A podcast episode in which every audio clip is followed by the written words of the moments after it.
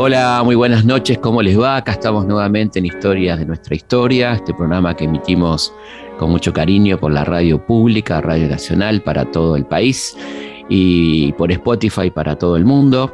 Aquella gente que nos escucha, que nos sigue escribiendo, la verdad que estamos recibiendo muchos mails al mail consultaspigna.gmail.com, nos escribe gente de todo el mundo que escucha en los lugares más insólitos y en distintas actividades este programa. Así que un cálido abrazo para, para ellas, para ellos. Y bueno, obviamente el calendario manda eh, los 70 años de Charlie, que son todo el año, no solamente el sábado pasado, sino todo el año. Queríamos hacer este homenaje puntualmente en una de las mejores bandas que tuvo la historia del rock argentino, que fue Cerú Girán, llamado Los Beatles Argentinos también, entre otras calificaciones. Eh, así que teníamos un material muy interesante que son testimonios de tres de sus integrantes. Por supuesto, lamentablemente Moro falleció. Eh, y tenemos este, este testimonio de cómo se fue gestando, qué fue Cerú, habla Charlie, habla David Lebón, habla Pedro Aznar, ¿no? de, esta banda maravillosa que nos marcó, que, marcó nuestras vidas, con canciones extraordinarias que reflejaban momentos históricos, este, vivencias que, que, nunca vamos a olvidar y que son de alguna manera también la banda de sonido de nuestras vidas. ¿no? Cuando pensamos en algún momento, siempre hay una canción de Charlie, siempre hay un Cerú dando vueltas por ahí, ¿no? que nos indican estados de ánimo, momentos, recuerdos. Así que vaya entonces este sentido homenaje de historias de nuestra historia a Cerú Girán y a los genios que, que la compusieron. Y muy feliz cumpleaños Charlie todo el año.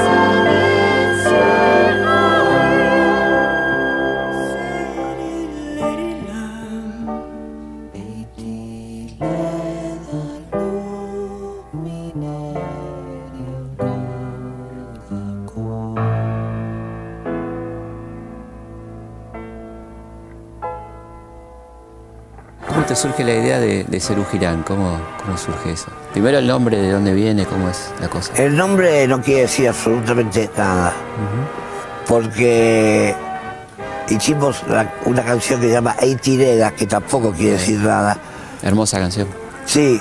Eh, la, el génesis de, de Cerú fue que yo quería tocar con Devon y Lebón en esa época estaba en una etapa muy mística, donde no quería plata, no quería nada, quería tocar con su grupito.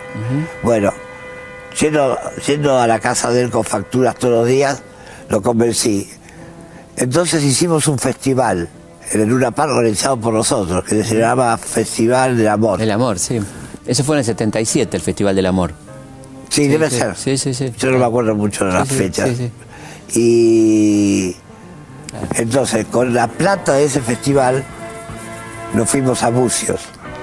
Y ahí en Bucios, en la- o sea, frente al mar, con los pajaritos y qué sé yo, y, y en esa época Bucios era muy chiquito. Claro. Y, y empezamos a componer con David, pero así, juntos realmente.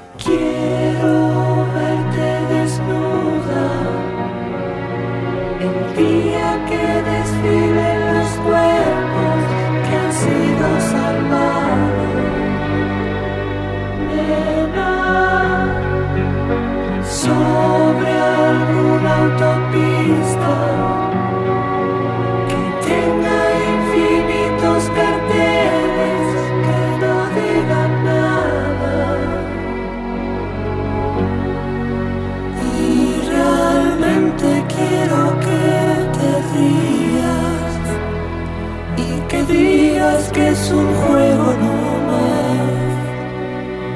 O me mates este mediodía, nena. ¿Cómo, ¿Cómo surge esta invitación de Charlie? ¿Cómo este viaje a Brasil? ¿Cómo fue esa cosa? El origen de Cerú. Yo sabía todo lo que iba a pasar. ¿Por qué sabías? Porque hay alguien, hay, hay alguien adentro mío que sabe más que yo. Yo, gracias a Dios, fui tan, soy tan ignorante mentalmente. Lo único que leí creo que fue el libro UPA, un poco. No te creo, bueno. Y porque siempre me gustó tocar y siempre le hice caso a, a quien no habla. Porque viste, cuando vos sentís amor es acá, o dolor es acá. Claro. Está localizado, sí, sí. No acá, ni acá, ni Claro. acá. Y acá tenés la inquilina, la inquilina que te habla, y te habla, y te lleva para allá, y te lleva para allá, y te lleva para allá. Y te dice que esto es lo que tenés que hacer, qué tema tenés que cantar, cómo tenés que vestirte, qué deberías hacer para amar más. Y no sabe, no sabe. ¿Viste? Porque aparece un murciélago y sale corriendo, el ser humano, ¿viste? En cambio, el alma es, es una cosa perfecta. ¿Y vos sabías que iba a pasar lo de Cerú de alguna manera? Eso- Yo sabía que iba, no, no lo de Cerú, sabía que iba a pasar con mi vida. Dejar mi familia, irme a bucios, al pedo, transformarme en un alcohólico, eh, porque los instrumentos tardaron tres meses en llegar a bucios, yo tenía una moto, así que me tomaba un gin tonic así gigante en la mañana, cazaba la moto y me iba de aventuras. Claro. ¿Viste? Porque me- si no me aburría, bucios es muy aburrido. O sea, es muy lindo, pero. Sí, chiquito. Y ahora más que nunca que está lleno de argentinos.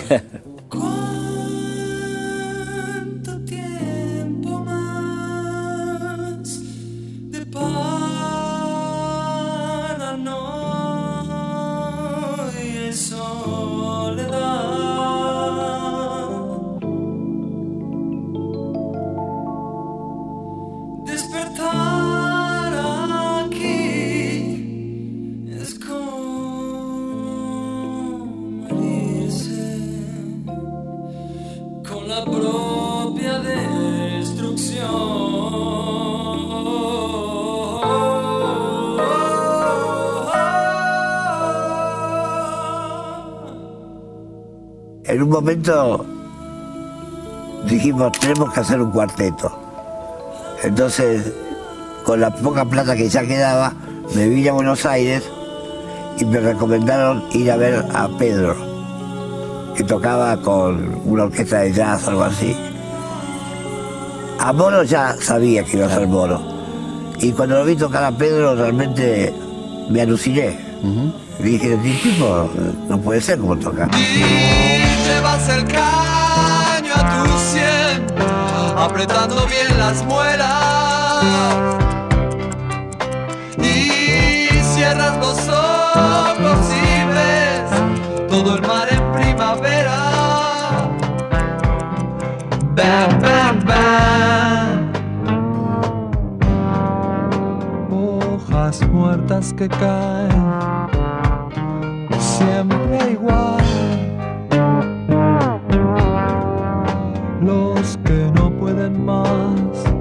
Se va.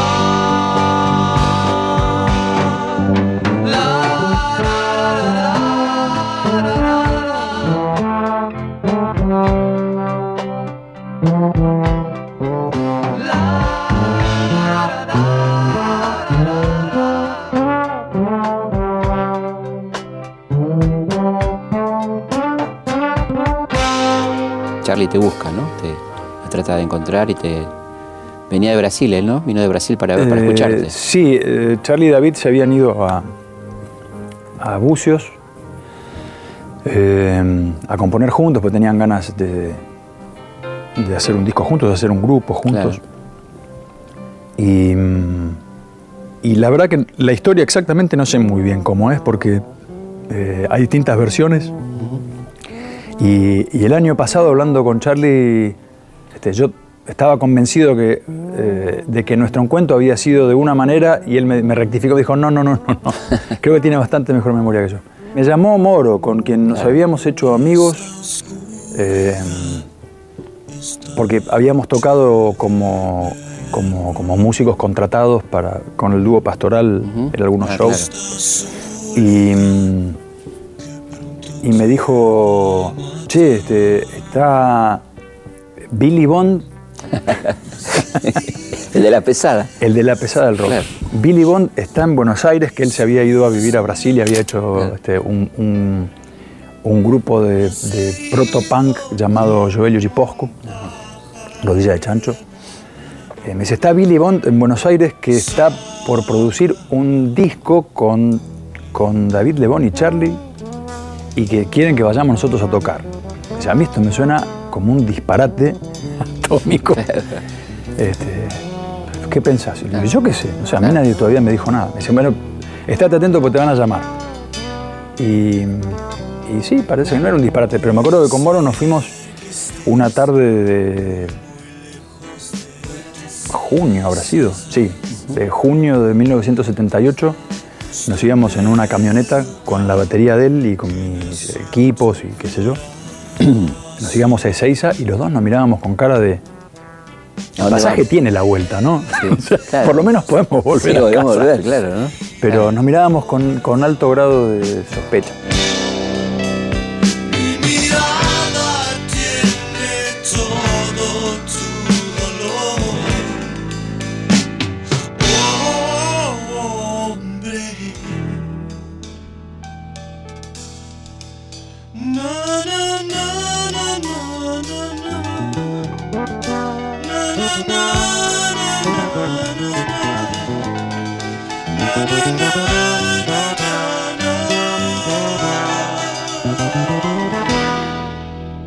Pedro hubo que convencerlo para que se subiera al avión a, a- a San Pablo. En ese momento estábamos en San Pablo, en una casa divina que tenía vitrales que daban a un parque. Y, y bueno, llegó Pedro, pusimos la batería, armamos el equipo de bajo y empezamos a tocar. ¿Cuánto tiempo más llevará? ¿Cuánto tiempo más llevará? Y cuando viene la parte que empezó el bajo hacer pum pum pum pum. Me acuerdo de la cara de David. Así. ¿Cuánto tiempo más llevará?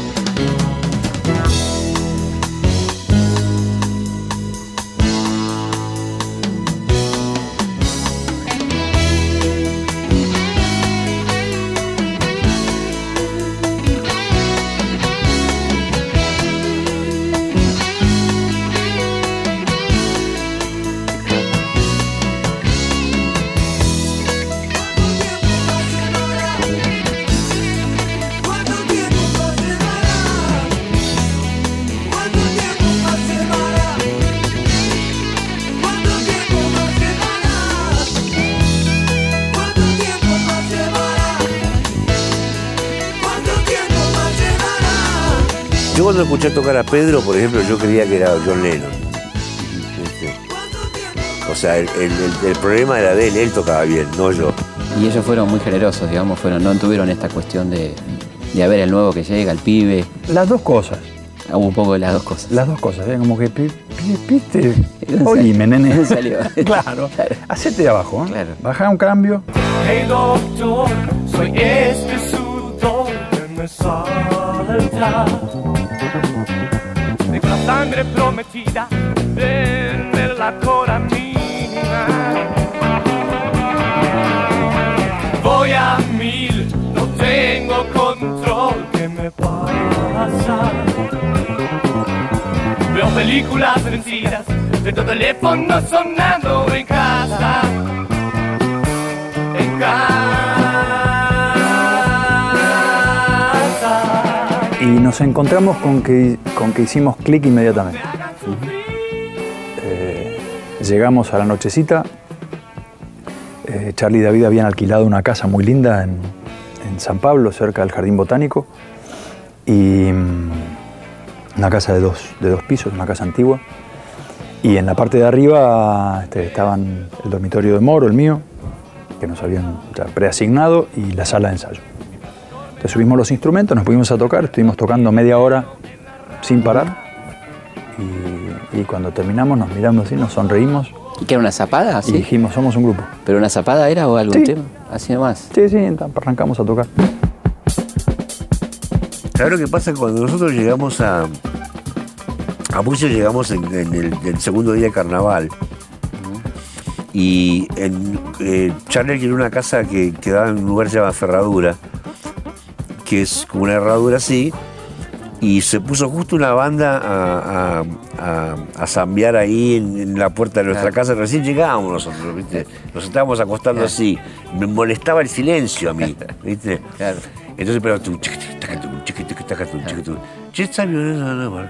Se está yendo todo el mundo. Claro. Nos levantamos y empezamos a componer el tema con, lo- Claro. con, lo- Con la banda. con, con la banda, porque no paraban. Claro. David siempre cuenta que, y yo, me acuerdo de la situación, que estábamos en los ensayos en San Pablo para grabar el primer disco y teníamos que tocar una cosa que era bastante endemoniada. Eh, teníamos que tocar un unísono, que, era un- una melodía que iba a mil por hora, qué sé yo, y la tocábamos los cuatro juntos y no sé qué. Y sonaba, sonaba muy desajustada. Intentábamos, intentábamos y no, y no, no ocurría. Entonces en un momento dije, espera, eh, a ver, permitime un segundito. Entonces me fui al, al Minimoog, un sintetizador que, que tenía Charlie ahí, qué sé yo. Entonces programé una cosa y puse un metrónomo, puse un clic, Claro. ¿no? Tac, tac, tac, tac, a tiempo. Digo, lo bajé y dije, hagamos una cosa. Eh, esto pasemos lo primero muy lento y le buscamos el asunto, Claro. qué sé yo, hasta que todo el mundo lo encuentre en su instrumento y, y veamos de qué va. Y después gradualmente lo vamos subiendo. y lo estuve, no estuve, como 15 minutos practicando la frase hasta que salió perfecta a mil por hora. Y David siempre cuenta que me quería acogotar, porque era como que él pensaba, a ver, yo me vine con Charlie García a Brasil, Claro. al paraíso de Bucios, no sé qué, a crear una música utópica, que no sé qué, a soñar mundo, no sé qué. Y viene este pendejo insolente a ponerme a mí a practicar con un metrónomo. claro. No es justo. Entonces, en, un, en un punto me querían matar y en otro punto, este, yo recuerdo que Charlie particularmente este, me gané su respeto. Como que levantó una ceja y dijo, a mí pibe. El tipo que toca el shaker, que mi señora sabe tocarlo muy bien. El, el- el ¿Vos sabés lo que el brazo del tipo durante Claro. horas y horas? Sí, no paran. Días. Infernal. Infernal. Y tuvimos que lo teníamos que componer así. Y salía un poquitito la mano brasilero hasta seminare. Terminar. Hasta seminare. Quiero ver, quiero entrar. Nena, nadie te va a hacer mal. Excepto amarte. Vas aquí, vas allá, pero nunca te encontrarás. Al escaparte. No hay fuerza alrededor, no hay pociones para el amor. ¿Dónde estás? ¿Dónde voy? Porque estamos en la calle de la sensación lejos del sol que quema de amor. Te doy pan, quieres sal, nena, nunca te voy a dar lo que me pides. Te doy Dios, quieres más, es que nunca comprenderás a un pobre pibe. Esas motos que van a mí, solo el viento te harán sentir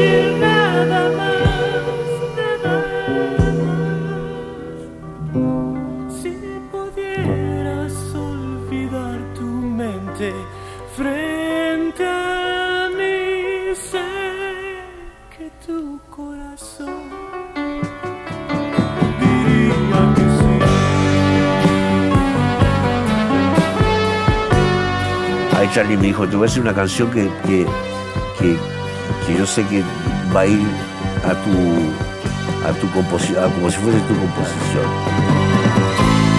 No hay fuerza alrededor, no hay pociones para el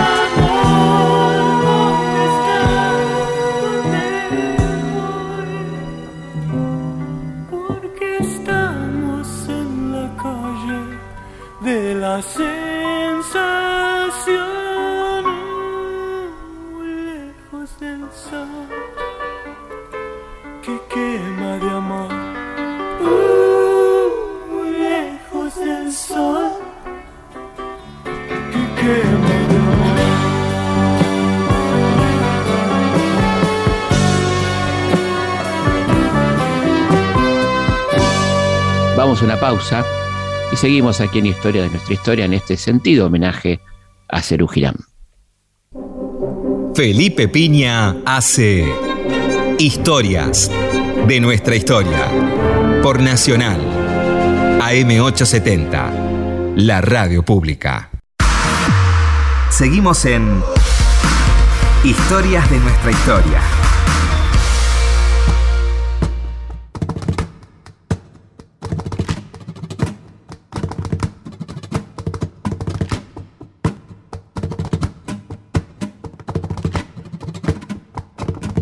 Bueno, quiero contarles que debido a que se agotaron las localidades en la función que hicimos ahora en octubre en el Coliseo con el querido amigo Darío Stanriver, vamos a, volver el 15 de diciembre, avisamos con tiempo, ya están a la venta las localidades eh, en el Teatro Coliseo, miércoles 15 de diciembre a las 20.30.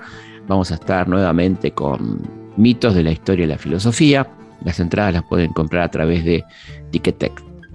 Y por supuesto nuestras vías de comunicación, nos pueden escribir al mail, hay gente que nos escribe cartas muy largas, muy lindas, contándonos cosas realmente muy interesantes sobre eh, qué les pasa con el programa, qué temas quieren escuchar, historias que desconocíamos de, de localidades, de pueblos, de ciudades, del interior, de España, de Israel. La verdad que nos encanta que nos escriban y leemos todas las cartas que nos mandan. Quiero que sepan que las leemos todas a consultaspigna.gmail.com.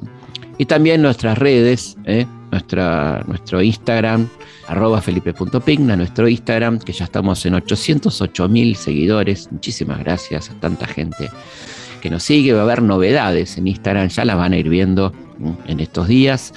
Y también en Twitter, arroba Felipe Pigna, y por supuesto la página de Facebook, Felipe Pigna, página oficial. Así que están todas las formas de comunicarse con nosotros. Y seguimos entonces en este sentido homenaje a la gran, enorme banda Cerú Girán. Historias de nuestra historia con Felipe Piña por Nacional, la radio pública. ¿Cómo era la vida interna de Cerú Girán? ¿Cómo era la banda, si vivir en esa adrenalina, esa locura de Cerú? Eh, era muy divertido. Era muy divertido. Porque éramos y somos muy amigotes. Como todos los muy amigotes nos peleamos Claro. bastante. Lógico.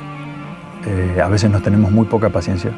Tenemos muy pocas pulgas unos con los otros. Claro. Eh, nos dejamos de ver durante tiempos, pero somos como, como esos hermanos que se, que se quieren tanto que no hace mucho falta de andar diciéndoselo todo el tiempo. Claro. Eh, sabes que sos familia y que está todo bien. Sí, sí, sí, claro. Eh, y y es- esos primeros años fueron los de conocernos, los de conocernos las mañas, la de conocernos Claro. las virtudes y los defectos, y a la vez la- los de mm, medirnos y, y- un poco a ver hasta dónde llegaba cada uno y hasta Claro. dónde cada uno podía dar. Y yo creo que había una, había una muy feliz competencia entre nosotros. Claro. Eh, estábamos como, como todo el tiempo pendientes de, bueno, a ver, yo Claro. tiré esto, a ver qué tiras vos. Claro. Y era, y era como un, un dirimirse en, en esos términos, ¿no? Pero era, era muy fecundo eso.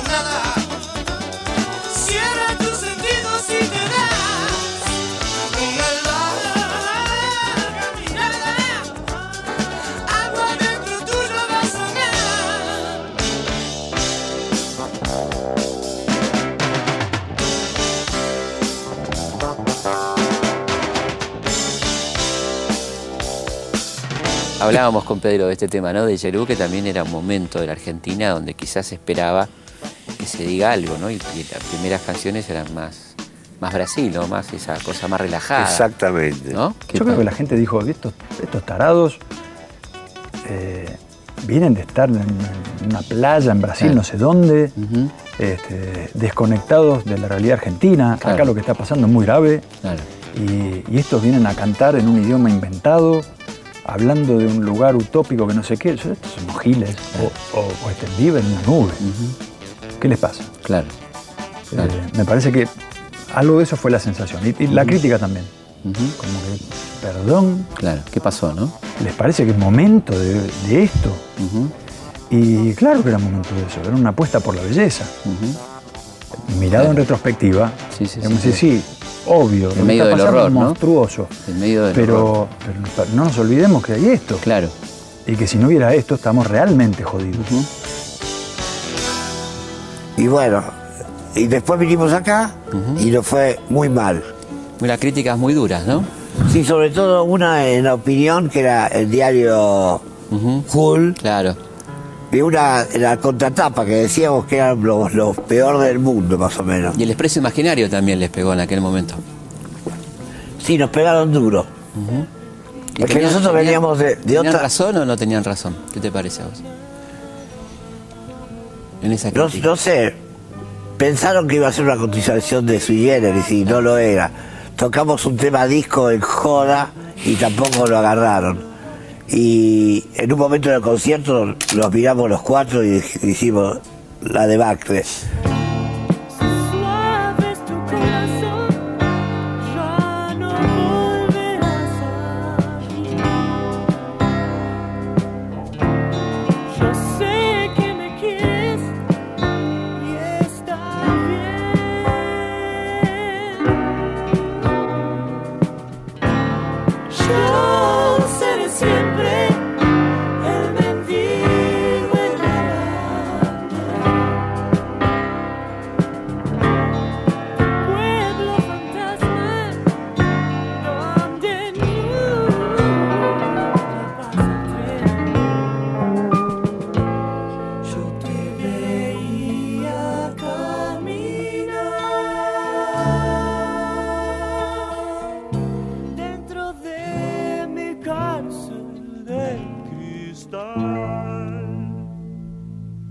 Después, me acuerdo, que empezamos a perder show nosotros y alquilamos el Auditorio Kraft, ahí en la calle Florida. Florida. Sí. Y empezamos a tocar ahí y lo llenábamos todos los días y ahí ya no hubo discusión. Y cuando sacamos la grasa de las capitales, menos.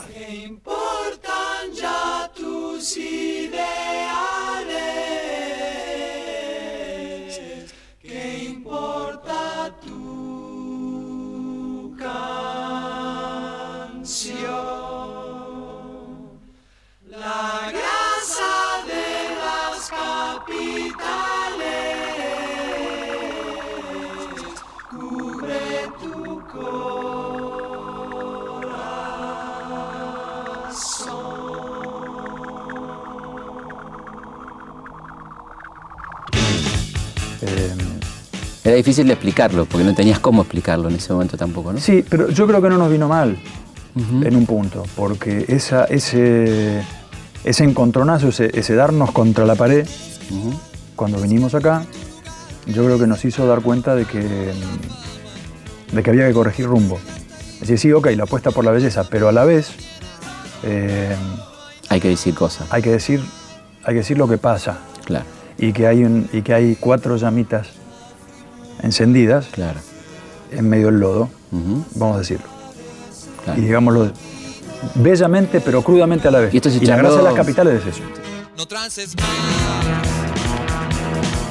Con la cantina y con la cantora, con la televisión gastadora, con esas chicas bien decoradas, con esas viejas todas quemadas, gente remita, gente careta, la grasa inunda cual fugaceta. No se va a acabar. No se va a acabar.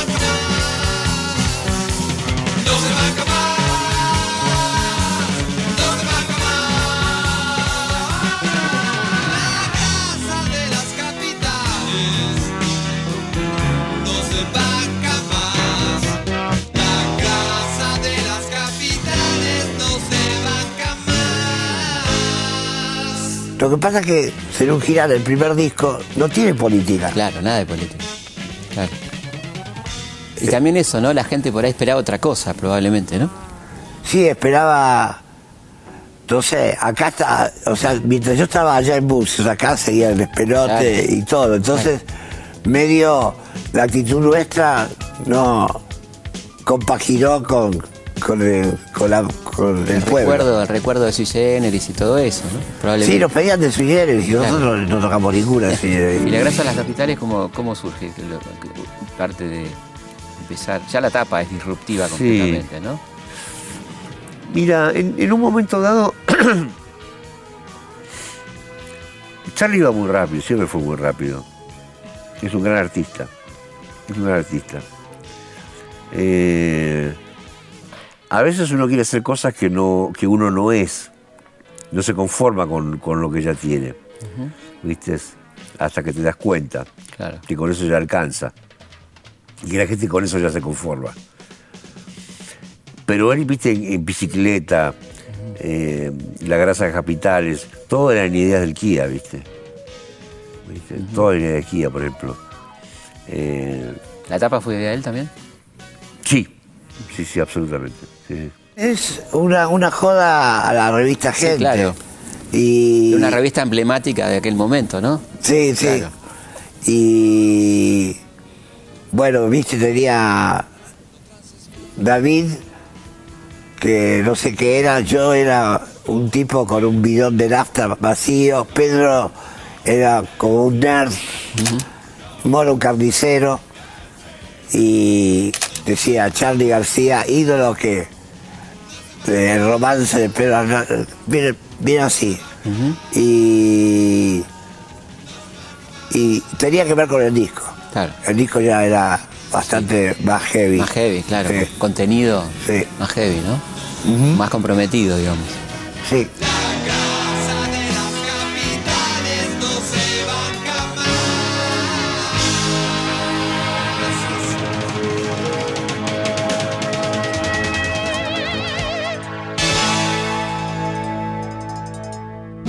Bueno, y digo, y se habló, digamos, de, de cambiar esa onda, evidentemente, ¿no? O sea, hablaron entre ustedes. No, se fue cambiando sola. Fue cambiando sola. Se fue cambiando sola. Cuando empezamos a conocernos como. Porque éramos, éramos cuatro individuos solistas en realidad. Claro. ¿Viste? Moro, Pedro. eh, yo no lo había escuchado antes, pero tocaba Madre Atómica, que era una bestialidad. Este, y Charlie, bueno, la máquina de hacer pájaros, toda la cuestión. Este, y cuando empezamos a ensayar y ensayar y estar acá y buscar shows y a trabajar y a trabajar y a trabajar, empezamos a hacer nosotros.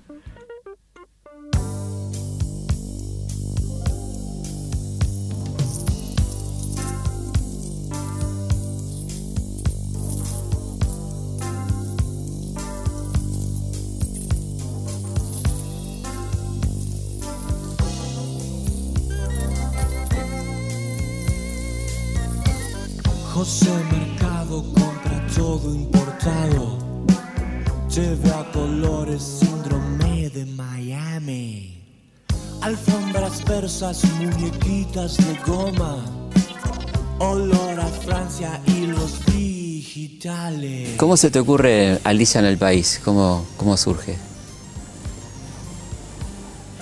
Mira, la, la idea se me ocurrió después de que vi una tapa de Genesis, que Nursery Crime, Nursery Crime, claro. que hay tipos jugando al Sí. cricket con cabezas. Sí. Y, y también, bueno, el cuento de Alicia en el País de la Maravilla, que nunca lo leí del todo. Entonces, ahí me puse, digamos, metafórico, pero bastante directo, Sí. porque habla de las tortugas, de las morsas, que era Ocaría, los brujos, que era López Rega. Claro. Y por alguna razón del destino gustaba muchísimo.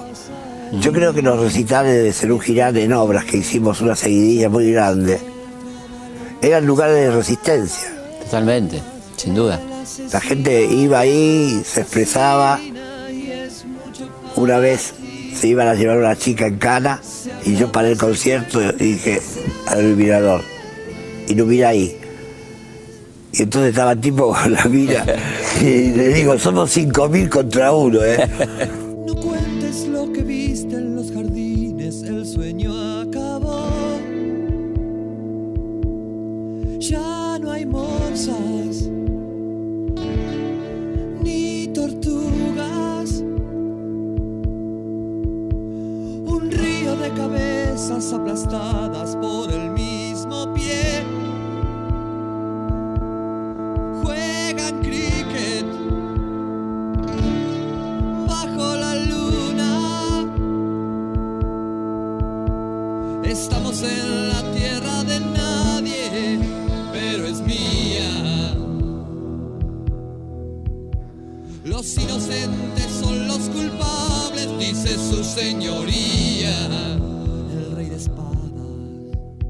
El más maduro es Peperina. Eh, es, es el disco que está, me parece, mejor, mejor logrado en un montón de aspectos. Es el disco de madurez del grupo. Ahí ya llevamos cuatro años juntos, o tres años juntos. Y mm, sí, creo que es el mejor acabado. Pero, mm, pero con el tiempo he ido, he ido re- revalorizando otras, otras cosas anteriores que están muy bien. Están muy bien. Eh, La grasa de las capitales Gran disco, ¿no? es un gran disco y es un disco que tiene, que tiene composiciones de los tres que son. que dan el clavo.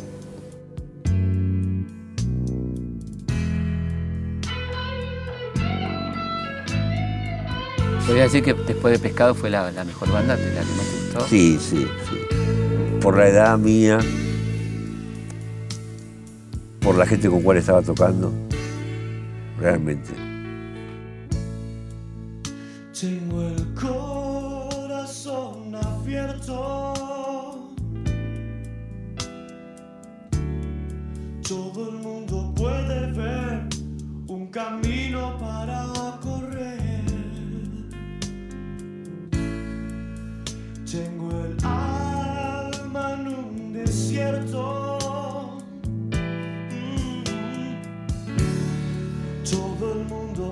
un camino para crecer.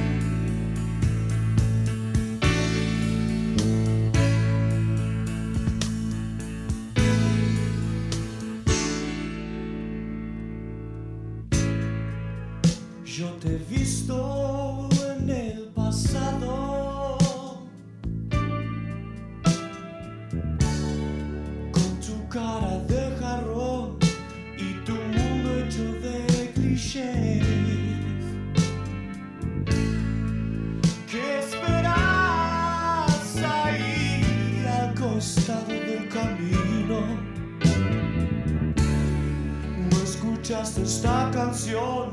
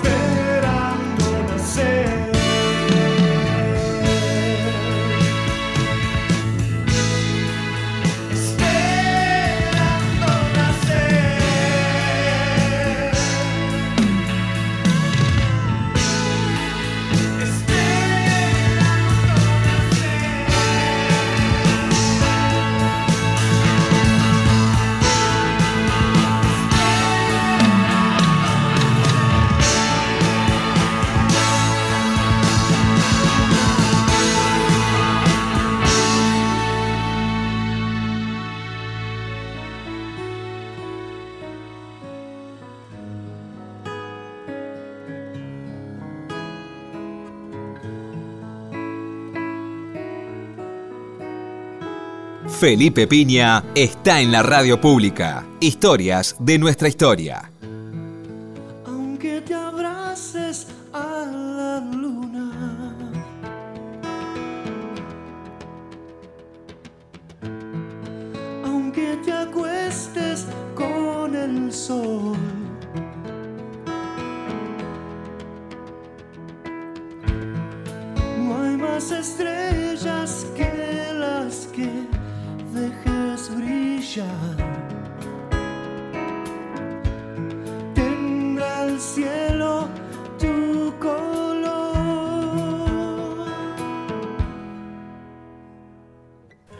Y, y, y fue muy hermoso, la verdad que lo- el primer, la- el primer fue maravilloso.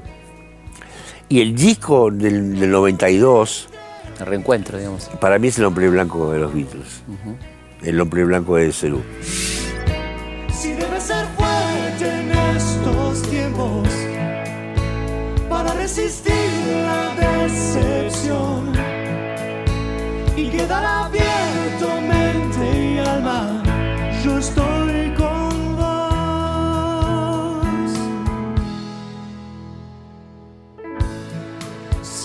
Hace falta quien te trate con amor. si no tenés a quien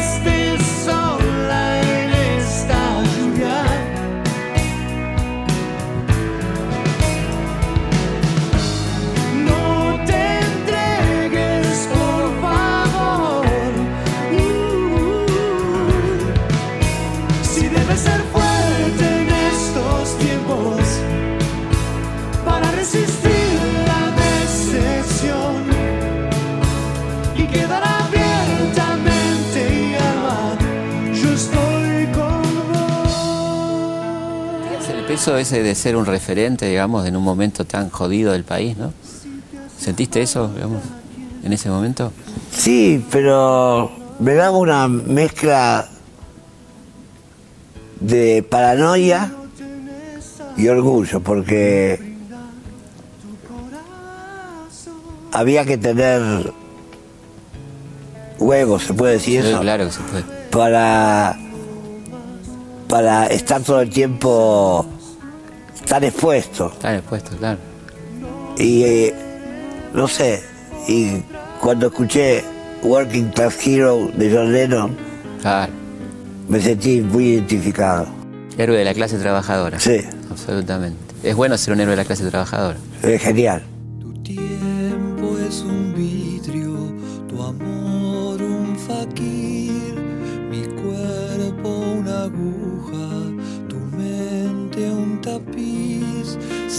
Las sanguijuelas no pueden herirte, no existe una escuela que enseñe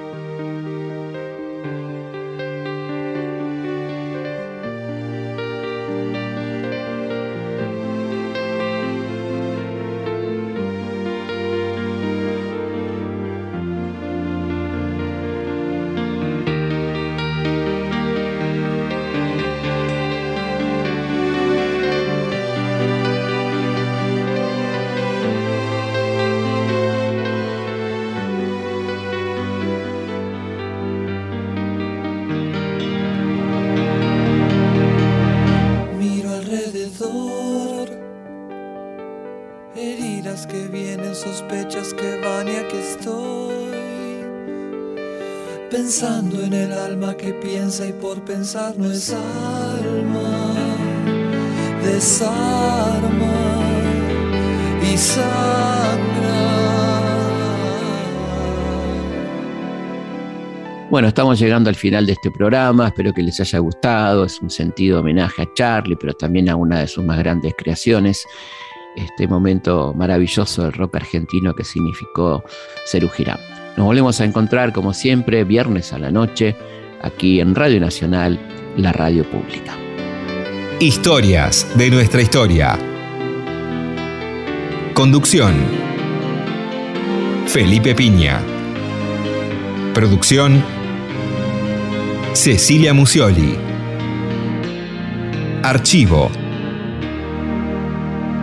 Mariano Faín. Edición. Martín Mesuti.